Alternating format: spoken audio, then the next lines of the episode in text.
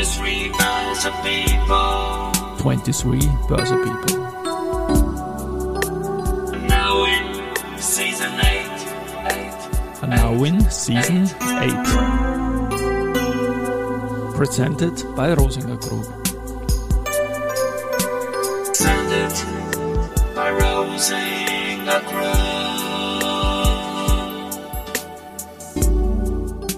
Ja, herzlich willkommen wieder zur Serie 23 Börse People. Und diese Season 8 der Werdegang und Personality Folgen ist presented by Rosinger Group.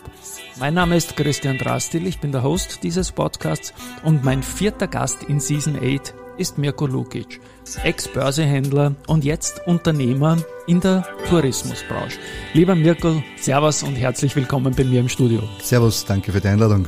Ja, du, ich freue mich total, wie ich das meistens tue bei den Folgen, aber bei dir ganz besonders. Wir haben uns schon lange nicht gesehen, sind auf Social Media in Kontakt geblieben, kennen uns seit den frühen 90ern, weil ich habe dich als Ex-Börsehändler anmoderiert. Karriere-Werdegang-Podcast. Was war als junger Bur der Grund, warum es dich in die Börse gezogen hat, in die Banken, in das Aktiengeschäft? Das ist eigentlich eine ganz lustige Geschichte. Ich äh, habe eigentlich bei einer Schulveranstaltung die Personalchefin von der ersten Bank damals kennengelernt. Das freut mich. Und die war begeistert, weil ich wollte unbedingt eine CD von unserem Schulchor verkaufen. Habe nicht locker gelassen. Also Sales war immer schon Sales dein Thema. war immer genau. schon ein bisschen ein Thema. Und das hat ihr so gut gefallen, dass sie dann die CD gekauft hat und mir gleichzeitig ihre Visitenkarte gegeben hat und gemeint hat, na, falls du mal einen Ferialjob brauchst, meld dich. Und es war dann soweit, ich habe mir eigentlich gedacht, naja, warum nicht? Und habe dann zweimal Feralpraxis bei der ersten Bank gemacht. Das hat mir dann eigentlich ganz gut gefallen und dann ging's gleich einmal los mit meinem Berufsstart bei der ersten Bank, wo ich eine klassische Bankerausbildung, also sprich wirklich, ich habe Kassa gemacht, ich habe Briefschließfächer sortiert, Kontoauszüge ausgeteilt und solche Sachen. Ich auch, ja genau. Du, ich habe noch eine Frage zum Schulchor. Hast du da mitgesungen auch Ja, oder ja, hast du ja, dich nur als Marketingmanager ins Spiel gebracht? Nein, nein, ich war sehr, sehr lange im Schulchor tätig. Ich bin allgemein gesangstechnisch viel unterwegs gewesen in meinen jungen Jahren. Es war auch kurz die Überlegung da, ob ich nicht ans Konservatorium studieren gehen sollte. Echt? Äh, Gesang. Liebe Hörerinnen und Hörer, ich unterbreche meinen Gast jetzt, weil ich einen Teilnehmer für die heurige Band Aid Weihnachtssache jetzt hier live verpflichte und du hast gar keine Chance, Nein zu sagen. Kann mich nicht werden. Ja. Du bist dabei, nein, das habe ich ja überhaupt keine Ahnung gehabt. Ja, Ja, ja, spannend. nein. Spannend. Ja, spannend. Und gut, also jetzt habe ich dich unterbrechen müssen einfach. Ja, du, die Dame hat dich damals eingeladen und du hast die Einladung irgendwann angenommen. Wie ist dann weitergegangen? Ja, nach, Im Zuge meiner Ausbildung bin ich dann natürlich immer mehr und mehr ins äh, Börsegeschäft hineingekommen. Ich war dann Privatkundenberater für Veranlagungen und bekam die Möglichkeit, ins Institu- Institutional Sales zu wechseln. Auch wieder die Zwischenfrage, war das klar, dass dich die Bank in diese Richtung will oder warst du das, der diese Richtung irgendwie forciert hat? Nein, ich habe es eigentlich forciert. Es war dann irgendwie, hat sich so eine Liebe zu, zum, zum Wertpapiergeschäft entwickelt. Äh, Vielleicht auch dadurch inspiriert durch Mike Lilacher, der zu meiner Zeit damals in der Erste Bank auch tätig war. Und Folge mit ihm werden wir verlinken, war mein zweiter Gast in dieser Serie und der dritte Gast war seine Tochter, die Larissa. Ja, genau, klar, also- ja, genau, ja, aber- ja, genau. Und ja. da, das, das war immer schon so ein bisschen für mich in jungen Jahren so äh, ein, ein, ein gewisser Börsenguru-Held. Ja. Und das hat mich dann eigentlich in diese Richtung dann hin bewegt. Wunderbar. Das war eine tolle Zeit damals, äh, Aufbruchstimmung, früher 90er, da, wie gesagt, da haben wir uns auch kennengelernt, das ist immer der erste Punkt in diesem Podcast bei einem selbstständigen Gast. Zum zweiten Punkt komme ich dann nämlich, wann du dich selbstständig gemacht hast. Ähm, ich habe es im Vorgespräch abgesprochen und ich darf dich das fragen. Ich kann mich erinnern, ich weiß gar nicht, woher ich das weiß. Das Thema Misstrade. Also das war keine Misswahl und die du als Mann gewonnen hast, sondern Misstrade. Du hast da null zu viel eingeben bei einer Order. Das ist ja Wahnsinn eigentlich. Ne? Und, das, und irgendwie wusste ich das und du konntest das aber wieder klären, sagen wir Ja, mal. das ist, das ist so, das, wovor jeder Händler wirklich panische Angst hat, dass er sich einmal vertut, weil, weißt du, ob du jetzt einmal 10.000 oder 100.000 Stück äh, Macht ein eingibst, einen macht einen großen Unterschied. Und das Witzige an dem Fall war ja, dass ich das wirklich unbe also ich habe das gemacht, Ja. reingeben und mir ist das so, zuerst gar nicht eingefallen, wenn nicht plötzlich mein Kollege gegenüber ganz blass geworden wäre und meint hätte, was ist da los? Da gibt's ein Vola Break äh, in der Aktie. Müssen wir auch erklären, Wohler Break ganz ja, kurz. das heißt, das ist ja. der, der Kursanstieg, den ich dadurch ausgelöst Genau. habe, war viel zu hoch. Damit kommt es zu einer Unterbrechung des Handels. Und dann habe ich erst geschaut und habe mir gedacht, bah, das bin ja ich. Dann habe ich die Order wieder rausgenommen, storniert und konnte es zum Schluss bügeln. Also es ist dann eigentlich nichts passiert. Ja. Aber das ist etwas, wovor jeder Händler wirklich panische Angst hat, weil das kann Geld kosten. Ja, ja. Na, es war damals offenbar Talk of the Town und schön, dass man heute drüber lachen kann, dass nichts passiert ist damals. Erste Bankzeit, ähm, du bist dann, glaube ich, in den 90ern noch zum Raiffeisensektor gewechselt zur Ich damaligen bin genau RZB, eigentlich oder? zum Jahrtausendwechsel, also Jahrtausendwechsel. 99, 2000 bin ich dann zur RZB gegangen. Mhm. Das heißt, du warst noch dabei, als die erste dann den großen Börsegang 97 gemacht hat. Ne? Genau, da war ich Genau. noch dabei. Das, Ja. das, das war alles äh, eine super Zeit damals Ja. und, und, und bin ja dann auch von dem Institutional Sales dann zu den Termingeschäften Mhm. gegangen, also zur Options- und Terminbörse.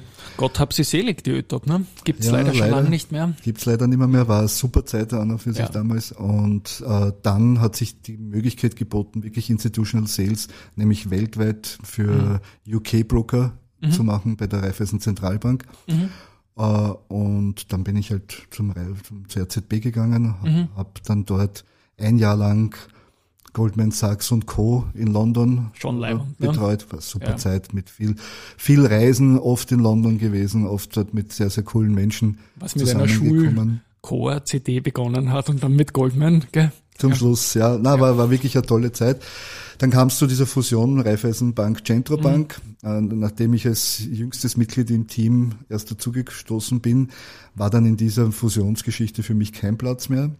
Äh, man hat mir angeboten, äh, auf der Bond-Seite weiterhin tätig zu sein. Das hat mir aber dann nicht so gefallen. Und wie es der Teufel so will, eine Tür geht zu, eine andere geht auf. Beim Börsepunsch, beim alljährlichen äh, der Wiener Börse, habe ich dann den Hans Warnowitz kennengelernt. Ja, war auch schon zu Gast. Und Hans Warnowitz hat mich dann dort mehr oder weniger direkt beim Punsch schon angeworben.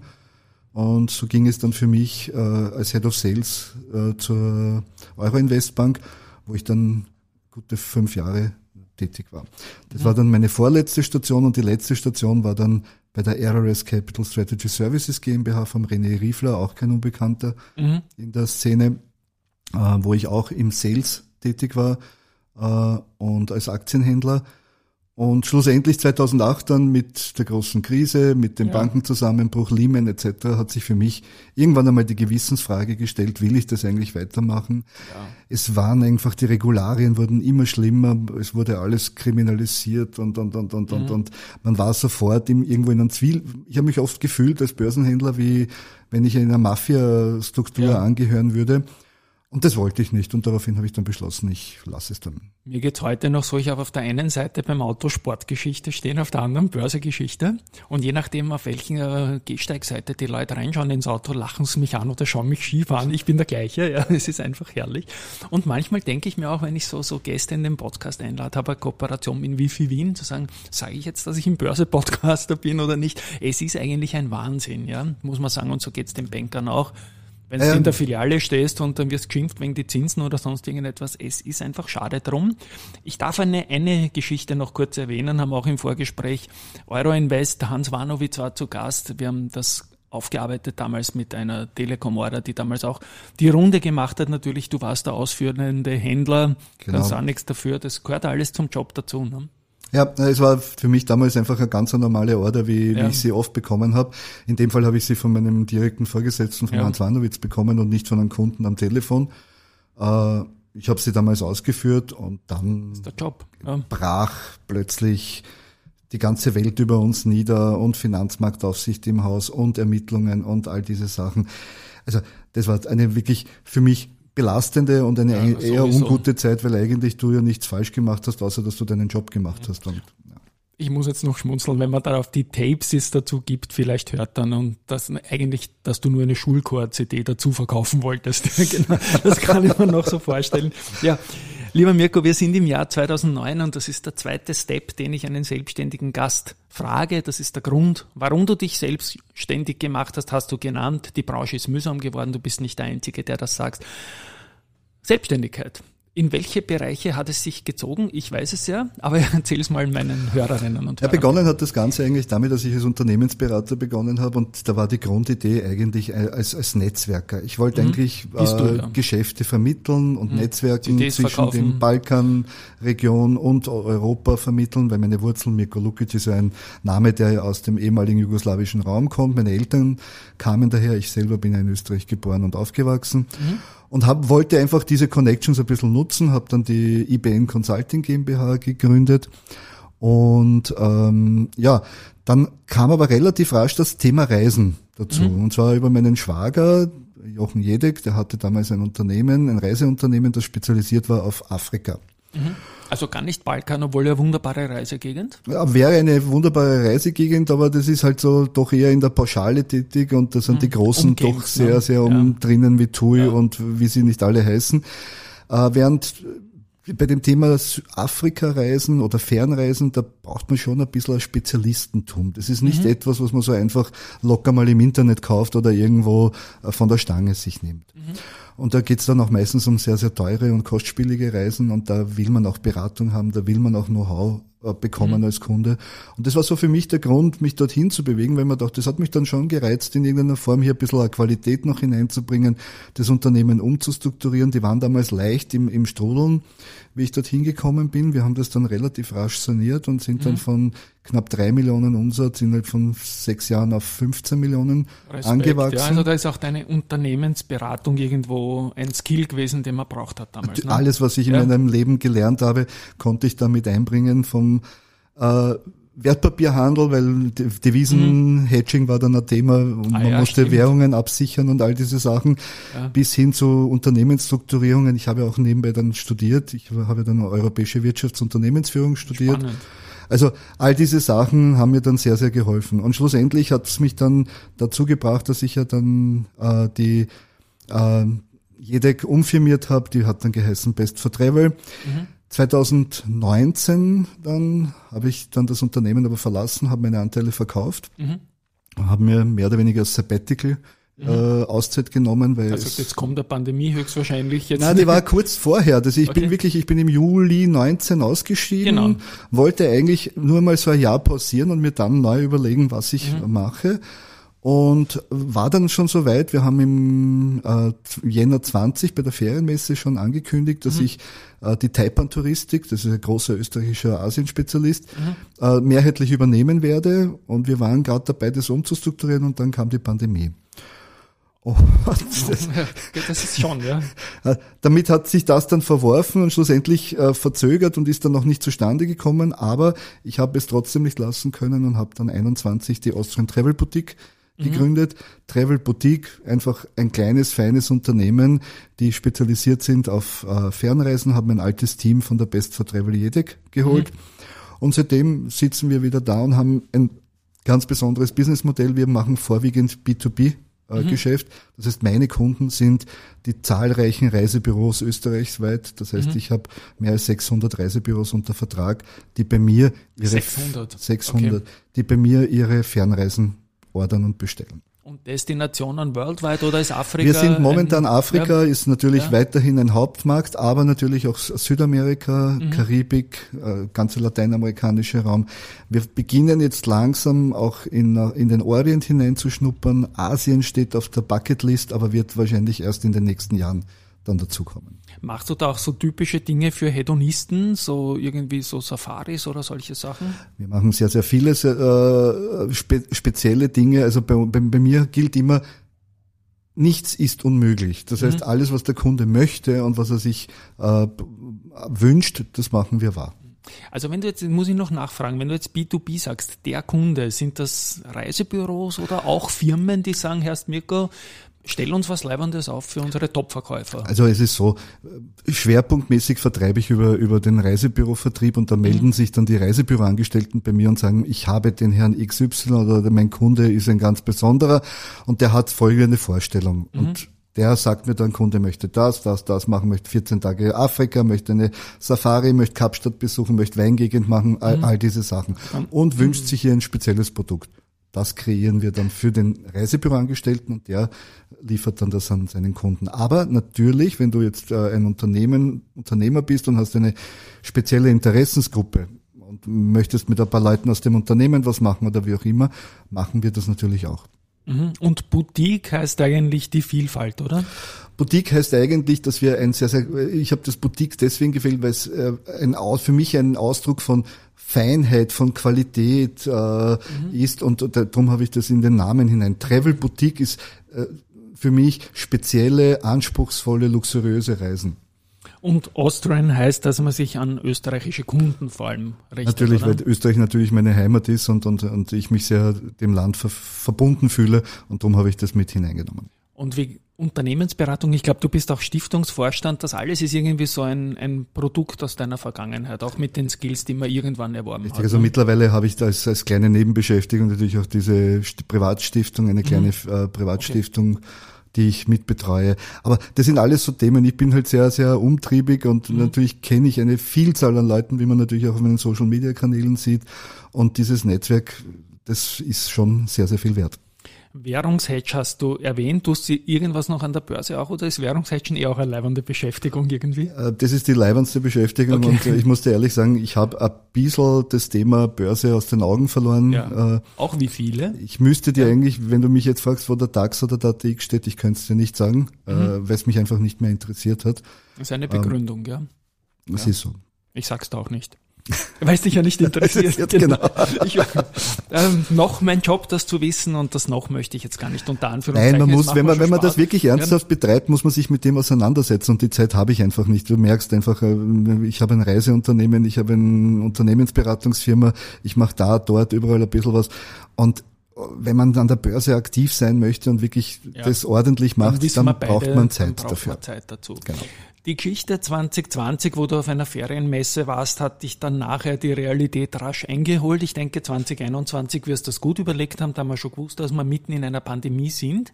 Wo kann es hingehen mit deinem Unternehmen?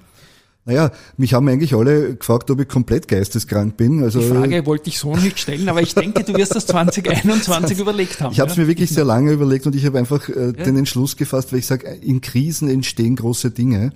Und äh, ich habe bewusst dann genau in die Krise hineingestartet. Antizyklisch, ne? Kennen, genau. wir, kennen wir von der Börse. Genau, genau. Das war das Thema. Und wo soll die Reise hinführen? Du, ich schließe nichts aus, ich möchte aber vorläufig eher kleiner, feiner bleiben, möchte mhm. mein Core-Business so betreiben, wie ich es habe. Ich möchte jetzt nicht wieder anfangen, wie früher, eigene Filialen aufzumachen, ja. in den Vertrieb hineinzugehen. Das war mir einfach zu stressig und das war mit dem Grund, warum ich dann irgendwann einmal gesagt habe, ich brauche jetzt eine Auszeit und ich höre jetzt einmal auf, weil das macht auf Dauer ja. äh, und irgendwann kommt die nächste Krise und der Skaleneffekt spielt nach unten. Wir, wir wissen, die Reisebranche, ja. wir hatten von Vogelgrippe genau. über was weiß ich was, jetzt Corona, alle möglichen Sachen, Vulkane, die ausbrechen etc. Mhm. Und wenn man Reiseveranstalter ist, so wie wir ja. das sind, dann haben wir natürlich auch die Haftung und die Verantwortung für unsere Kunden und das belastet dann schon. Macht ja auch so extrem Bergsteigertouren wie Himalaya-Massiv oder sowas. Kilimanjaro, Trekking. Kilimanjaro ist, Kilimanjaro ist bei uns momentan sehr, sehr beliebt. Äh, Himalaya ist dadurch, dass ich Asien momentan nicht im Portfolio habe, mhm. eher nicht so mein Thema. Auch Aber würden ein bisschen negativ in den Medien mit dem Todesfall. Und das ist ein bisschen übertrieben, was am Himalaya-Massiv passiert. Natürlich, ich. aber der ja. Tourismus ist allgemein leider in den letzten 20 Jahren sich in eine falsche Richtung entwickelt, sage ich einmal.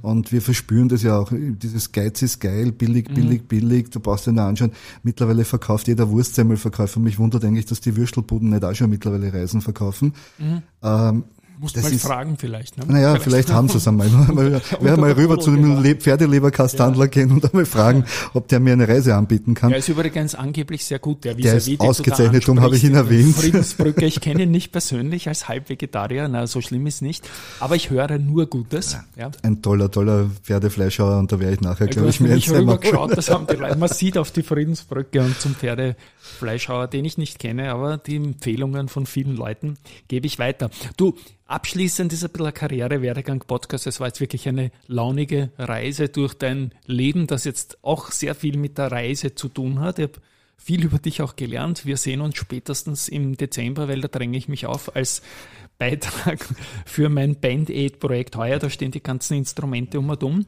Hast du irgendeinen Tipp für, für junge Leute, die Energie haben, aber nicht genau wissen, was damit beruflich machen sollen, wie man es am gescheitersten angeht beruflich? Ich habe bei mir hat immer das Bauchgefühl gesiegt und ich kann den jungen Leuten wirklich nur empfehlen, vertraut auf eure Stärken, vertraut auf euer Bauchgefühl und geht's einfach mit Selbstbewusstsein an das Ganze heran. Es kann ja nichts passieren, es passiert euch nichts. Wunderbar. Und nie die gute Laune verlieren. Lieber Mirko, vielen lieben Dank, dass es geklappt hat. Ich habe irgendein wunderschönes Posting von dir gesehen in irgendeiner Sonne, wo es da gerade gut gegangen ist, auf irgendeiner Reise. Haben wir gedacht, den kontaktiere ich jetzt wieder mal und freue mich, dass es so rasch geklappt hat. An euch da draußen, ein bisschen Fernweh haben wir dabei und danke fürs Zuhören. Tschüss einmal von meiner Seite. Und ich sage danke fürs Zuhören, danke für die Einladung, lieber Christian, und bis bald. Tschüss und Baba.